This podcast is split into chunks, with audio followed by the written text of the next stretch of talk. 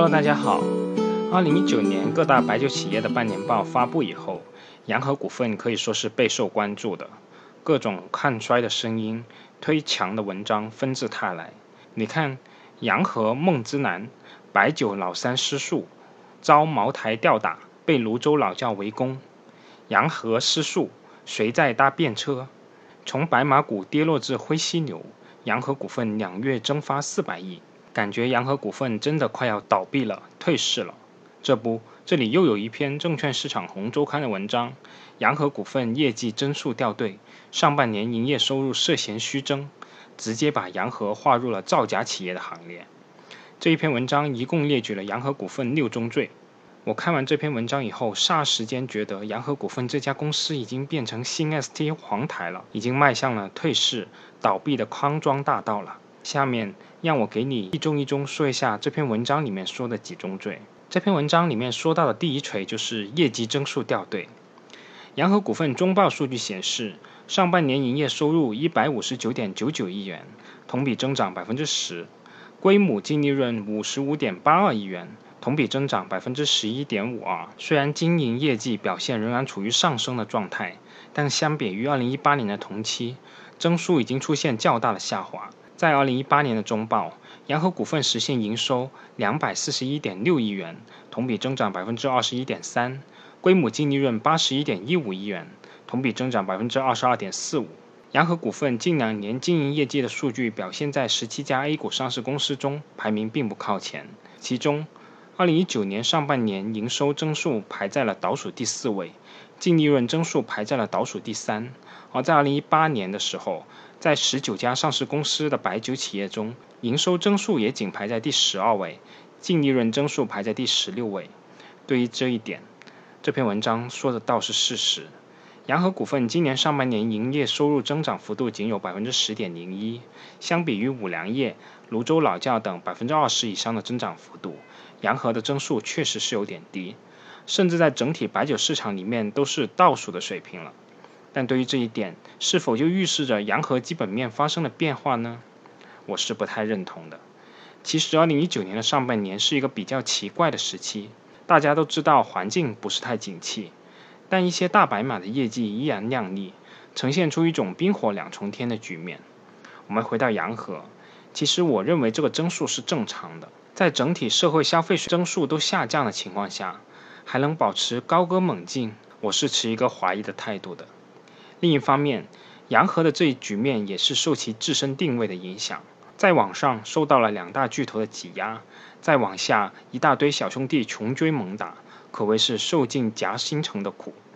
那对于这一点，在现阶段暂时是没有办法的。洋河也是那种因为努力所以幸运的公司，只能期待后续洋河可以突破天花板，实现定位的突破吧。接着我们来说说第二锤，就是江苏省内外销售失速。洋河股份的财报显示。长期以来，洋河股份的主要经营战场在江苏省内，其省内贡献营收占比均在百分之五十左右。二零一七年、二零一八年时，江苏省内营收增速还分别达到百分之十一和百分之十三点五。然而，到了二零一九年的中期，江苏省内营收贡献增速突然降至百分之二点六九，下滑了十个百分点。竞争对手金世元的主要营收来源也是来源于江苏省内。它在江苏省内的贡献率更高达百分之九十三左右，其二零一九年的中报营收增速达到百分之二十九点四，归母净利润增速也达到百分之二十五点二三。对于金世元来说，其增长最快并不是低端产品，而是三百元以上的次高端产品，增速达到百分之四十四点三三。而这一块恰恰是洋河股份一直看重且经营贡献增长最大的领域。所以就归结出洋河的大本营江苏市场也不行了这个结论。江苏是洋河的大本营，这没错。洋河股份江苏市场上半年完成营收八十点七亿元，与泸州老窖八十点一亿元的全国营收基本是相当的。二零一九年上半年，洋河省外同比增速百分之十九，省内同比增速百分之二点七，由此首次出现了省外白酒营收额高于省内的情况。市场热传的金世元抢夺了洋河股份的情况确实也存在。金世元上半年营收同比增长百分之二十九点四，增速远远高于洋河省内的增幅，的确挤压了洋河的市场份额。但由于金世元的营收规模只有三十点六亿元，虽然有近百分之三十的增幅，但增加额其实也不到七个亿。洋河在江苏省内依然呈现绝对领先的态势，营收规模是老二的二点六倍以上。换个角度来说，即便这七亿元洋河都能抢过来，洋河股份省内的收入增长幅度仍然是个位数。这样看来，大概江苏省内已经被大家深挖的差不多了。未来的增长或许只能是伴随着收入水平的缓慢慢提高带来的消费升级。所以从这个角度来说，洋河在江苏市场也不行了，确实是有点屁股决定了脑袋。但不可否认的是，这段时间金世元的攻势还是很猛烈的，兴许也能抢了洋河的一些市场。但你说这就是颠覆了市场，我是不相信的。而第三锤是说洋河股份的预收账款大跌的问题。文章里面说到，对于采取先款后货制度的白酒企业来说，预收账款往往预示着企业未来业绩释放能力的大小。一般来说，预收账款减少意味着经销商卖货并不积极。不积极的原因，除了给经销商的利润空间相对竞品有降低以外，还有可能是终端销售某些货有卖不动了。数据显示，二零一九年上半年，洋河股份应收票据大幅增加百分之一百三十八点零八，达到四点四九亿元。而同时，预收账款下降了百分之十三点五三。这个数据变化在一定程度上反映出洋河股份对经销商不再那么强势了，赊销现象有所抬头。对于这一点，其实无需多言。出于春节备货的需求，每年年底的预售账款都会很高，而第二季度是传统的淡季，预售账款降低也是常态。如果要下这个结论，还是要等年末预收账款的数据出来以后再下，才算是比较客观的。起码从历年数据上来看，这种半年报预收账款余额降低也是一种常态，也算不上一种特别的情况。而第四锤就更加骇人听闻了。这个文章说到，洋河股份2019年上半年的营收存在虚增的嫌疑。文章里面说到，2018年、2019年上半年。洋河股份营业收入分别是两百四十一点六亿元和一百五十九点九九亿元。按照增值税率百分之十六来推算，二零一八年的含税营收约为两百八十点二五亿元。二零一九年的一季度增值税率是百分之十六，二季度的增值税率调整为百分之十三。洋河股份一季度营收是一百零八点九亿元，二季度的营收是五十一点零九亿元。整体核算后，二零一九年上半年洋河股份含税营收大体为一百八十四点零五亿元。而财报数据还显示，洋河股份二零一八年、二零一九年上半年合并现金流量表中，销售商品、提供劳务收到的现金项分别是两百八十一点零五亿元和一百三十点八五亿元。此外，二零一八年、二零一九年上半年公司新增预收账款分别为二点六九亿元和负的二十六点八九亿元。因此，在对冲同期与现金收入相关的预收款项影响以后，与2018年、2019年上半年营收相关的现金流入量是278.37亿元和157.74亿元。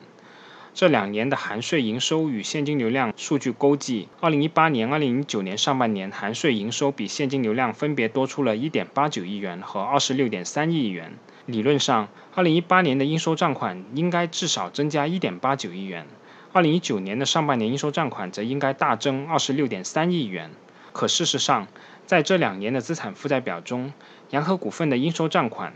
应收票据合计分别为二点五亿元和四点六亿元，分别相比上一年年末相同项数据新增了两千六百六十点七三万元和二点一亿元。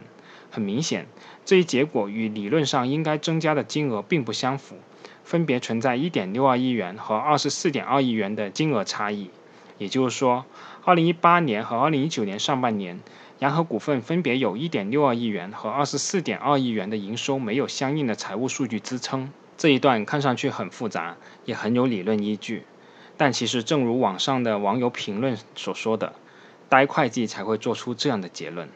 我只想问一句。在会计复式记账的原理下，虚增的收入或者利润必然在财务报表形成虚增的资产或少记的负债。以这种两表之间的勾稽关系有问题就得出虚增收入的结论，我还是第一次见到。我个人看了这一段以后，只能得出现金流量表编制是有问题这个结论。那到底这个报表编制有没有问题呢？我们下面来看一看。二零一九年上半年，公司含税营收大致为一百九十四亿元，去年收到现金预售账款二十七亿元。上半年使用经销商保证金有二十四亿元，这个金额大家可以在中报的九十九页能找到。收到银行承兑汇票两亿元，那就是一百九十四亿减去二十七亿减去二十四亿再减去两亿，等于一百三十一亿元，与二零一九年上半年提供劳务收到现金的金额一百三十点八五亿元基本上不存在大的差异。事实就是这样，结论就不需要我多说了。这篇文章的水平只能是呵呵了。第五锤是质疑洋河股份采购数据不合理，存在舞弊的嫌疑。其实这个第五点和第四点的方式基本上是一致的，也就是质疑现金流量表购买商品、接受劳务支付的现金与公司采购数据存在矛盾的地方。对于这一点，我的观点还是和上面的一样的。你这种方法得不出公司财务舞弊的结论，你只能得出财务报表编制有问题的结论。首先，中报的财务报表是未经审计的，企业财务人员素质也存在一定的参差，数据因为取数方式不同等各方面存在一定的数据打架的情况也会有，但这并不代表是财务舞弊。只有说财务报表上存在虚构的资产，又或者虚减的负债，那才算是一种假的行为。我在工作中也会去复核所服务的上市公司现金流量表，也会去考虑这中间的勾稽关系。一般而言。出现数据打架的事也会有，但那只是一个分类是否正确的问题，与虚增真的是两码事。以我自己的经验来说，虚增企业的财务报表也绝对不会让你发现这种勾稽不一致的低级错误。好了，闲话说多了，我们还是继续说洋河股份。第六锤是质疑洋河股份的存货数据存在矛盾。文章里面说到，据财报披露，二零一七年、二零一八年。洋河股份向前五名供应商分别采购金额为十二点六八亿元和十三点六亿元，分别占总采购金额比例分别是百分之二十二点九八和百分之三十二点三七。由此推算，其二零一七年、二零一八年总采购额为五十五点二亿元和四十二点零一亿元。而在财报中，洋河股份还披露了其营业成本的构成。二零一七年和二零一八年营业成本中。直接材料金额分别为六十六点八亿元和六十三点五三亿元，占营业成本的比例分别是百分之六十三点五一和百分之六十九点二一。将总采购金额与直接材料相减，分别得到十二点七六亿元和负一点九六亿元的差额。这意味着，理论上来说，二零一七年的采购额除了消耗在营业成本中的部分以外，还应有十二点七六亿元的原材料计入当期的新增存货之中。而二零一八年则需要消耗存货中约一点九六亿元的原材料。查看二零一七年和二零一八年洋河股份的存货构成，其中原材料分别比上年增加了九千六百一十八点三九万元和一千六百零七点二八万元，而在在产品、库存商品、半成品分别比上年增加五点三九亿元和十点一五亿元。若按照营业成本中直接材料占比所占的比例推算，二零一七年和二零一八年新增的在产品、库存商品、半成品中，原材料部分分别占了三点四二亿元和七点零二亿元。将所有原材料相加，可得到二零一七年、二零一八年存货中新增原材料金额分别是四点三八亿元和七点一八亿元。显然，这部分金额与之前计算的理论上存货中原材料应变化的金额是不相符的。